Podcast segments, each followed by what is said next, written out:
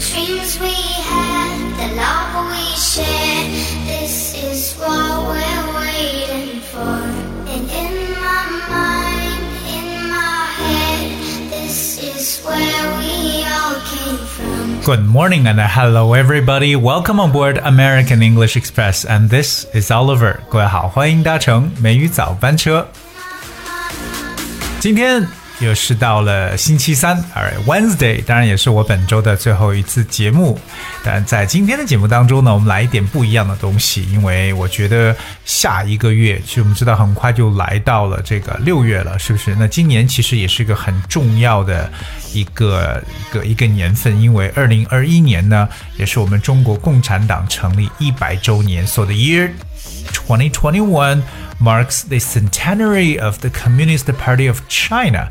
所以今天呢，我想把我们习主席说过的一些非常好的一些话语呢，跟大家一起来分享一下。尤其是这些东西翻成英文之后，到底呢是什么样一种感觉？一起呢来学习一下。刚才我跟大家所说了，就是啊，二零二一年 marks the centenary of the Communist Party of China。我们说一些一个很重要的词汇，就是一百周年。一百周年呢，有一个词叫 centenary。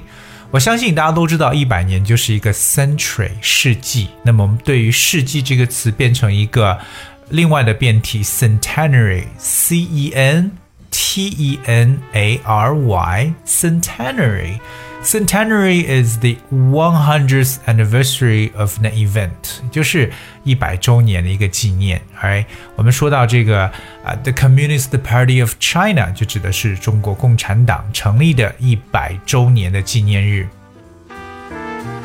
所以各位记住，一百周年就叫 centenary。Alright, centenary。比如说像这个俱乐部明年就要庆祝成立一百周年，The club will celebrate its centenary next year.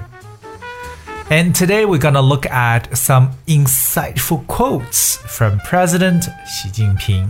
今天我们来看一下习主席一些非常好的一些 quote，Q U O T E。quote 表示一种引文或者引语，对不对？我们要引用他所说的一些话。That's a quote. A quote from a book, poem, play, or a speech. You know, that's a passage or phrase from it. 所以对于你要引用某人讲话呢，用的这个引语就是 you use to quote someone。另外一个呢，我不知道各位清不清楚，对于我们国家主席的这个称呼，它的英文翻译呢， 啊，不要翻成 chairman。尽管我们知道主席叫 chairman，可是我们的习主席在英文中的翻译呢叫 president，Chinese president。对，我们用总统这个词，但是我们不能说总统，还是用主席。在英文中，大家知道这个翻译就可以。So let's start with the first one。它的第一句话所说的，我今天跟大家分享的是：The Communist Party of China Serves the people wholeheartedly in pursuit of their well-being。这句话的中文原意呢，是我们是全心全意为人民服务的党，追求老百姓的幸福。那在这里有一个特别好的一个词，想跟大家去分享一下，就是我们做事情的时候，说我全心全意的去做，那么这个词在英文中叫 wholehearted，形容词 wholehearted 就是把你全部的心都放上去，whole 全部的这个词 whole 加上心 heart heart 合成为一个单词 my whole heart，whole heart 加上 ed 变成形容词 wholehearted。Okay, so if you support or agree to something in a wholehearted way, you support or agree to it enthusiastically and completely. 这个词就是全心全意的意思，wholehearted。那么我们刚才说到这个全心全意为人民服务，就是 serve the people wholeheartedly，加上 ly 变成副词形式。OK，那追求老百姓的幸福，so in pursuit of their well-being，我们对幸福感或对幸福的翻译，除了有这个 happy 之外呢，大家说的 happy happiness，我们有这个 well-being 这个词，w e l l b e i n g well-being 幸福感。第二个跟大家分享的句子说啊，让老百姓过上好日子是我们一切工作的出发点和落脚点，是我们党坚持全心全意为人民服务根本宗旨的重要体现。似乎这个句子的英文很难，对吧？但是我们来学习一些相关的一些重点用词。To ensure that the people enjoy a happy life is the ultimate goal of all our work and is the important manifestation of CPC's fundamental purpose of serving the people wholeheartedly. 那这里边有跟大家去分享一个终极目标，对不对？当你做一个事情，终极目标叫做 ultimate goal，ultimate。 U L T I M A T E，ultimate 终极的，所以 What is your ultimate goal？你的终极目标是什么呢？那另外一个大家知道，就是有一个词叫表现，对不对？什么东西的一个体现或者表现，我们用的词叫 manifestation，manifestation，M A N I F E S T A T I O N，manifestation。 我特别喜欢的是我们习主席的下一句话，我觉得这句话呢说的很好，很很干脆，而且英文也翻译的非常的这个直截了当，叫“时代是出卷人，我们是答卷人，人民是阅卷人”，啊，说的真的很非常非常的精辟。时代是出卷人，我们是答卷人。人民是阅卷人。我们看这句话的英文翻译说：“We are like examinees sitting the tests posed by this era, and the people will review our results.”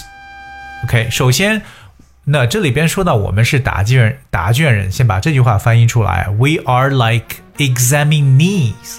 很多学生呢。 都是这样的身份，就是一旦在考场上，你就变成了 examinee，我们所说的考生，e x a m i n e e，examinee。那 examinee is someone who is taking an exam，alright？那我们说到这个时代是出卷人，就说这个试题呢，posed by this era，就是有这个年代所给我们的试卷，e r a era。 就是我们所说的一个时代的意思，并且最后说人民是阅卷人，and the people will review our results。那人民呢就来 review 一下我们这个结果呢，要过来去看一下到底怎么样。所以说人民是阅卷人。现在跟大家分享的这个句子说，我们只要深深的扎根人民，紧紧依靠人民，就可以获得无穷的力量，风雨无阻，奋勇前行。As long as we keep close ties with the people and rely on them, we can and will have boundless strength to forge ahead, whatever the circumstances. 这句话当中，我特别喜欢的有几个跟大家分享的知识点。我们说到“无限”的这个词，除了有 infinite，我们跟大家再去举一个特别好的例子，叫 boundless，b o u n d l e s s，boundless。 if you describe something as boundless, you mean that there seems to be no end or limit to it。这表示无限的一层意思。还有一个特别好的语言点，就是我们说风雨无阻，奋勇向前。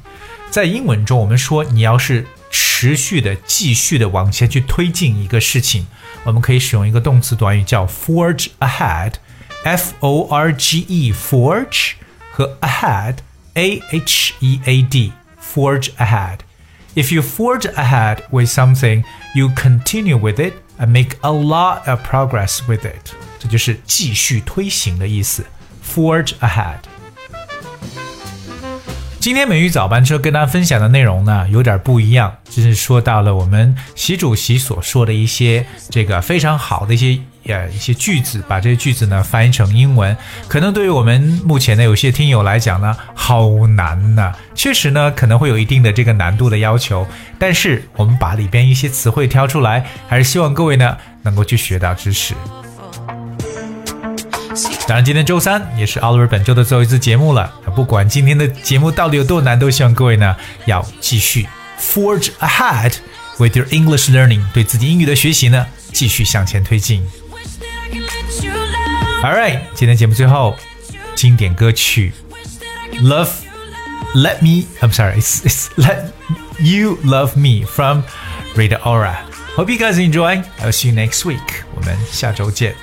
You love me now.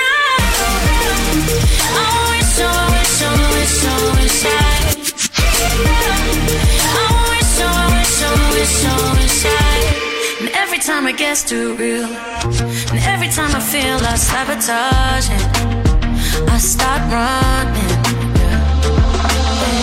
And every time I push away, I really wanna say that I'm sorry, but I say nothing.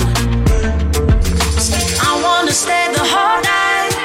I wanna lay with you.